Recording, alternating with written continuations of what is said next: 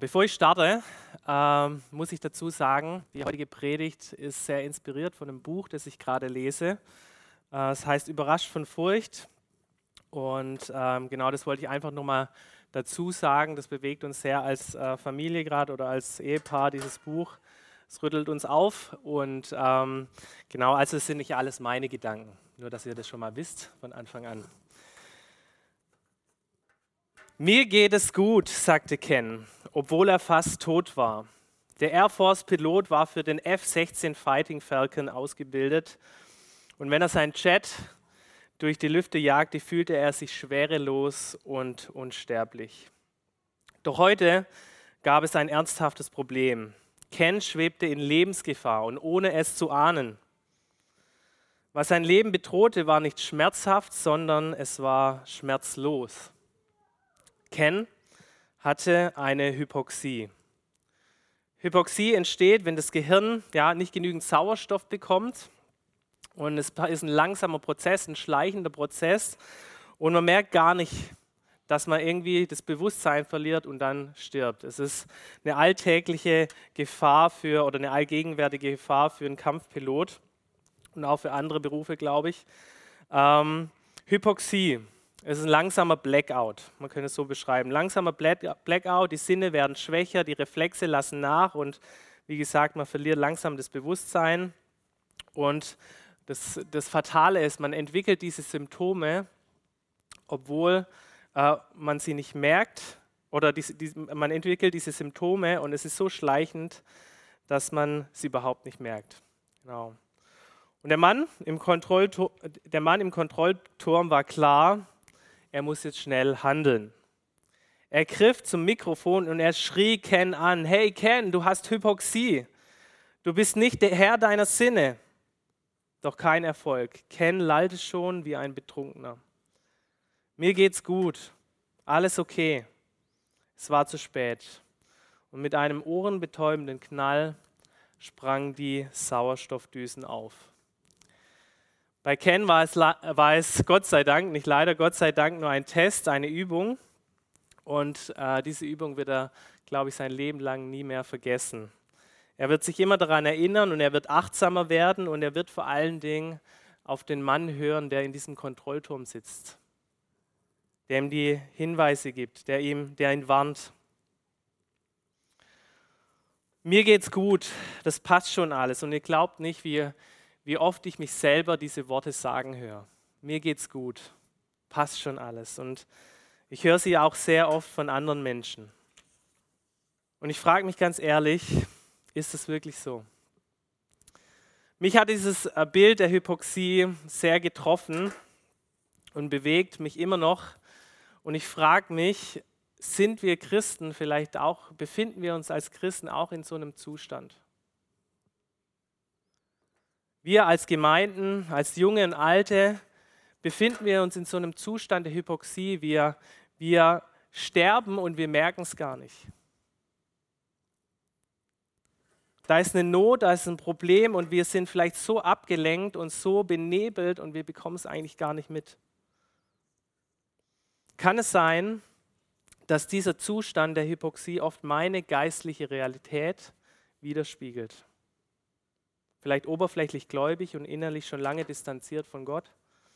Vielleicht, ja, besuche ich den Gottesdienst, aber eine lebendige Beziehung zu Jesus, lebe ich die? Vielleicht bin ich sogar im Dienst in der Gemeinde, aber ja, meine Leidenschaft für, für Jesus und meine Liebe ja, lässt zu wünschen übrig. Und vielleicht lese ich sogar die Bibel, aber das Umsetzen, und das Tun, was Gott sagt, keine Chance. Johannes der Jünger, der Jesus sehr nahe war, schreibt in seinem Brief an, äh, in, in der Offenbarung an die Kirchengemeinde in Ephesus, dass viele Menschen in der Liebe zu Gott erkalten werden in den letzten Tagen. Und vielleicht meint er gerade diesen Zustand der Hypoxie, dass man gar nicht merkt, dass man gar nicht merkt, dass irgendwie was falsch oder was krumm läuft in unserem Leben. Er schreibt folgendes, doch einen Vorwurf muss ich dir machen, du liebst mich nicht mehr, so wie am Anfang. Du liebst mich nicht mehr, so wie am Anfang. Und ich glaube, das ist eine ganz entscheidende Frage in meinem Leben und, und in unserem Leben. Liebe ich Gott noch? Liebe ich ihn so, wie, wie ich ihn am Anfang kennengelernt habe? Mit meinem ganzen Herzen, mit all meinem Verstand und mit meiner Kraft. Nicht nur in meinem Kopf, nicht nur als Überzeugung, sondern wirklich ja, mit meinem Leben. Ich weiß, bei meiner Frau reicht es nicht aus, dass, ähm, ja, dass ich sie nur liebe mit Worten. Sie fordert es ein, dass ich ihr das auch zeige. Sie will das spüren und sie, sie will das merken, dass ich sie liebe, auch mit Taten. Es müssen Taten folgen. Und manchmal ist es wirklich so, dass da nur viele Worte sind ja?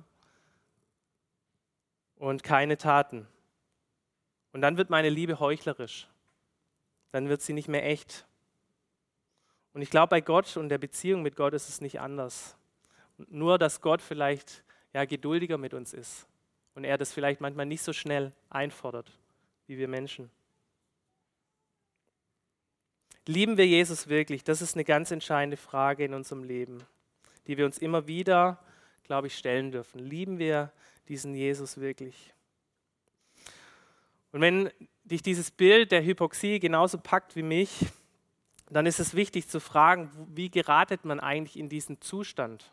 Wie kommt, kommen wir da hin, dass wir irgendwie vielleicht geistlich verarmen, dass wir uns immer mehr entfernen von Gott? Ähnlich vielleicht, wie es auch bei einem Ehepaar passiert, das ja ähm, irgendwie nebeneinander, herlebt, erlebt und, und die Liebe erkaltet. Was ist der Grund für geistliche Hypoxie? Und ich glaube, das ist der zweite Punkt. Ein großer Punkt ist Ablenkung von Schmerz. Ablenkung um jeden Preis. Und der Apostel Paulus schreibt, in den letzten Tagen werden die Menschen das Vergnügen mehr lieben als Gott. Sie werden das Vergnügen mehr lieben als Gott. Vor ein paar Monaten oder vor ein paar Wochen war es, da habe ich ähm, äh, eine Serie, mich mit einer Serie vergnügt, die heißt Seven vs. Wild. Äh, die, die Jungs kennen sie, glaube ich, von der Jugend und ähm, vielleicht kennen sie auch ein paar andere. Die Serie ging um Folgendes. Sieben Männer oder sieben Menschen werden sieben Tage mit sieben Gegenständen in der Wildnis ausgesetzt. Völlige Isolation, sie hatten nur ein Notfallhandy dabei und sie sind auf sich allein gestellt und müssen sieben, sieben Tage lang irgendwie durchkommen, irgendwie überleben.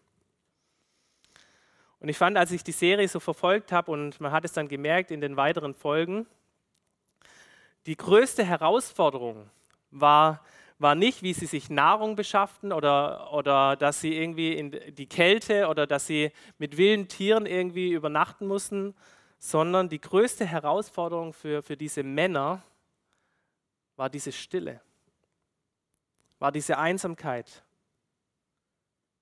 diese Isolation. Und man muss sich das mal vorstellen, das war wirklich so. Das sind wirklich so gestandene Mannsbilder, Vollbärte, Armeekleidung, gell, so voll, äh, wo, wo man denkt, hey, die haben es richtig drauf. Und die heulen vor der Kamera und die ganze Welt kriegt es mit, weil sie sich einsam fühlen, weil sie mit dieser Stille nicht mehr klarkommen. Und das zeigt doch, wie sehr wir diesen, die auf diese ständigen Reize und diese Impulse konditioniert sind. Und wie unfähig der moderne Mensch ist, mit seinen Gedanken alleine zu sein. Wir brauchen Ablenkung um jeden Preis. Und wir wissen, Smartphones und Internet haben ihren Teil dazu beigetragen und es gibt an jeder Ecke gibt es Vergnügen und nur durch einen Mausklick, aber auch anders. Und ich will uns nur kurz vor Augen malen, welche Herausforderungen da auch unsere Jugendlichen haben. Die ist nämlich ziemlich groß und das muss man sich auch mal ein Stück weit auf der Zunge zergehen lassen. Und ich erlebe das in der Jugendarbeit. Oft haben die Kinder wirklich uneingeschränkten Zugriff im Netz oder auf ihrem Smartphone. Und das bezieht sich nicht nur auf die Dauer, sondern das bezieht sich auch auf die Inhalte. Und es ist erschreckend, was sich die Teens auch in unserer Gemeinde reinziehen. Es ist erschreckend. Und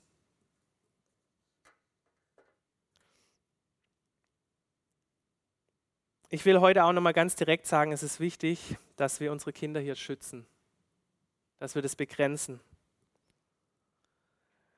Äh, ich habe letzte Woche einen Podcast gehört von einer Hirnforscherin, auch über Medienkonsum. Und sie drückt es auch sehr krass aus. Sie sagt, eigentlich geben wir mit unserem, unseren Kindern mit dem Smartphone die Heroinspritze. Das hat sie gesagt. Warum ist das so?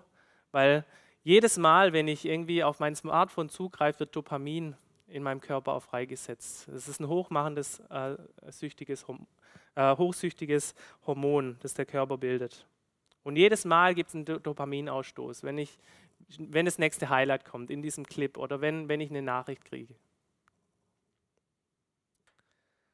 Der durchschnittliche Smartphone-Gebrauch von Jugendlichen ist 224 Minuten am Tag. Das sind 3,8 Stunden. Das sind 1378 Stunden im Jahr und 57,4 Tage im Jahr.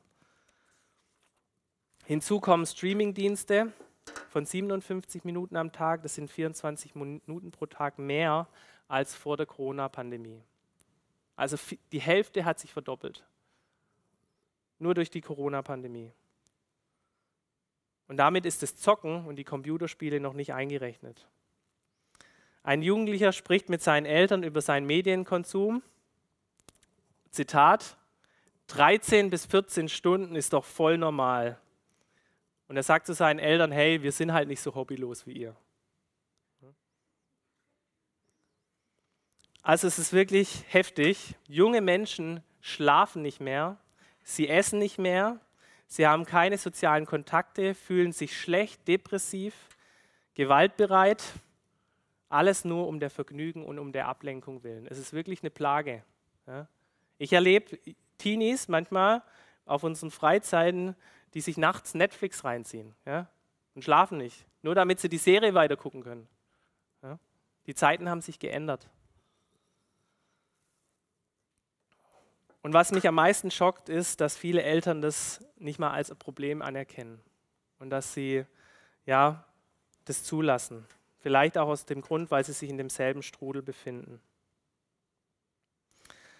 Toni Reinke schreibt, je mehr wir digital abgelenkt sind, desto mehr werden wir geistlich abgehängt. Je mehr wir digital abgelenkt sind, desto mehr werden wir geistlich abgehängt. Und ja, Jesus sagt es in dem Gleichnis vielleicht ein bisschen anders im Gleichnis von der Saat und, äh, und den ähm, Körnern.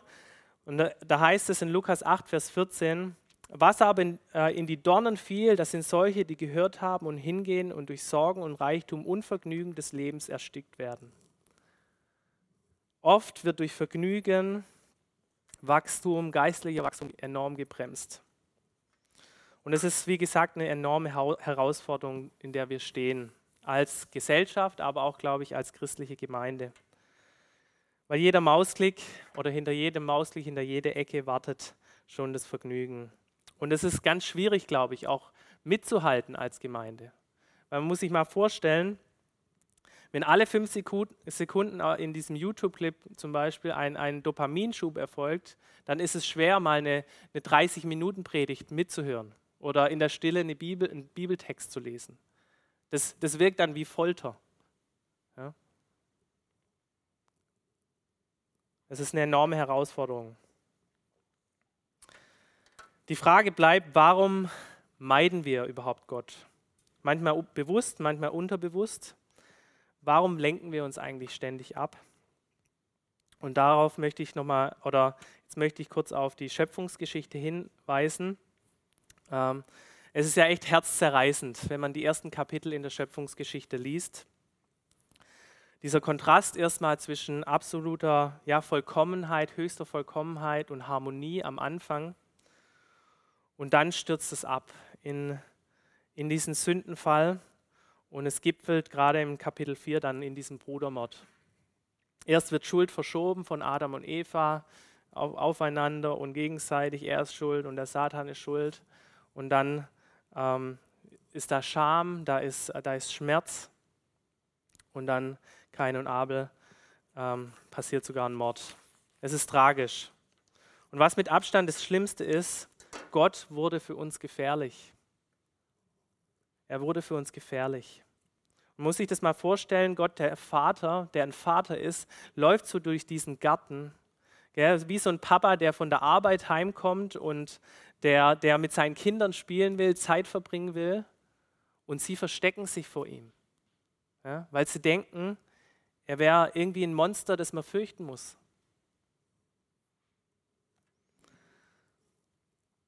In Jesaja 59, Vers 2 heißt es: Eure Ungerechtigkeit haben eine Scheidung gemacht zwischen euch und eurem Gott.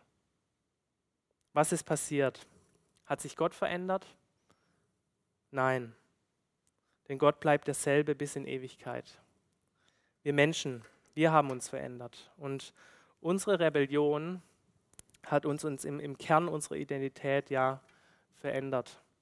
Auf einmal ist da Scham, auf einmal ist da Schuld und Schmerz im Leben des Menschen. Ich will noch mal ein Bild machen. Stellt euch vor, eine Braut steht vor ihrem großen Tag. Und sie ist kurz davor, ja, in die Kirche einzumarschieren und in ihrem ja, Zimmer, wo sie sich fertig macht, will sie noch mal kurz an der Kaffeetasse ähm, trinken oder einen Schluck nehmen und sie leert sich diesen ganzen Kaffee über ihr Brautkleid. Horrorvorstellung für die Bräute. Ja? Und jetzt stellt euch mal vor, was macht man in so einem Moment? Ja, also viele werden sich verstecken. Ja, viele werden nicht da rauskommen. Sie werden auf jeden Fall nicht mit dieser schmutzigen Kleidung oder mit diesem schmutzigen Brautkleid vor die Menge treten. Ja. Ich glaube, so ähnlich ist es mit uns und unserer Schuld und unserem Schmerz. Wir schämen uns. Wir verstecken uns vor Gott. Wir meiden das. Wir wollen es angenehm, chillig, entspannt, relaxed. Und das kenne ich auch aus meinem Leben. Also ich nehme mich da 100% mit rein. Der Punkt ist, Schmerz ist lebenswichtig. Wir brauchen Schmerz in unserem Leben. Schmerz ist ein Warnsignal unseres Körpers und unserer Seele. Schmerz ist ehrlich und es ist letztlich dieser eigene Schmerz über mich selber, der mich zu Gott führt. Nur wer Schmerz fühlt, der weiß auch, dass es da ein Problem gibt. Und der braucht auch Gott. Und ich glaube, ich kenne, oder was heißt, ich kenne ihn nicht persönlich, oder ich habe zumindest von ihm gelesen, ich kenne keinen Menschen, der so viel Schmerz und, und so viel Scham über sich selbst gefühlt hat wie Martin Luther. Der, der beschreibt es ähm, also man, man, kriegt es mit durch, durch die Aufschriebe und durch, durch die Filme, die, die es von ihm gibt, dass er wirklich mit sich selber gerungen hat und, und unter seiner Schuld, unter seinem äh, Scham gelitten hat. Und ich glaube, viele würden sagen, ja, da hat er die Gnade noch nicht begriffen. Das wäre ja falsch. Ja? Das wäre ja ein ganz falscher Ansatz.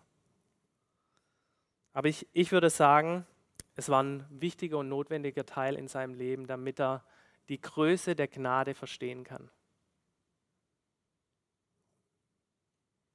Und damit er die umfassende Liebe von Gott, ja, damit die ihn wirklich ergreift. Und davon profitieren wir noch heute.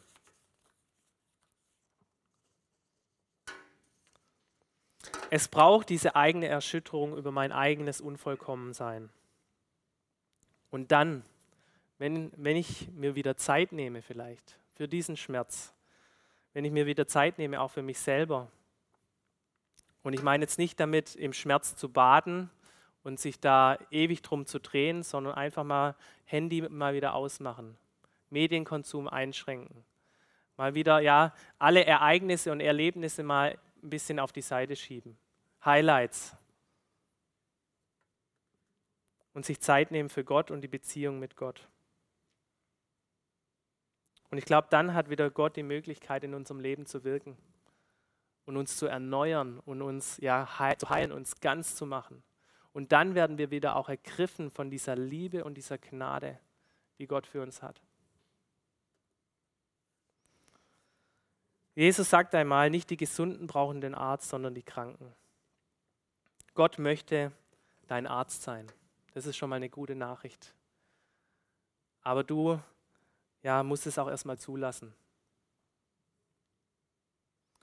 Ich schließe mit einer kleinen Geschichte. äh, auch wieder von einem Abenteurer, den ich auch sehr liebe und verfolge, Bear Grylls. Ein äh, richtig cooler Typ. Ähm, hat Mount Everest bestiegen, hat schon alles Mögliche gemacht, ist ein Überlebenskünstler. Und äh, er berichtet äh, in seiner Geschichte auch davon, dass er mal einen Fallschirmunfall hatte.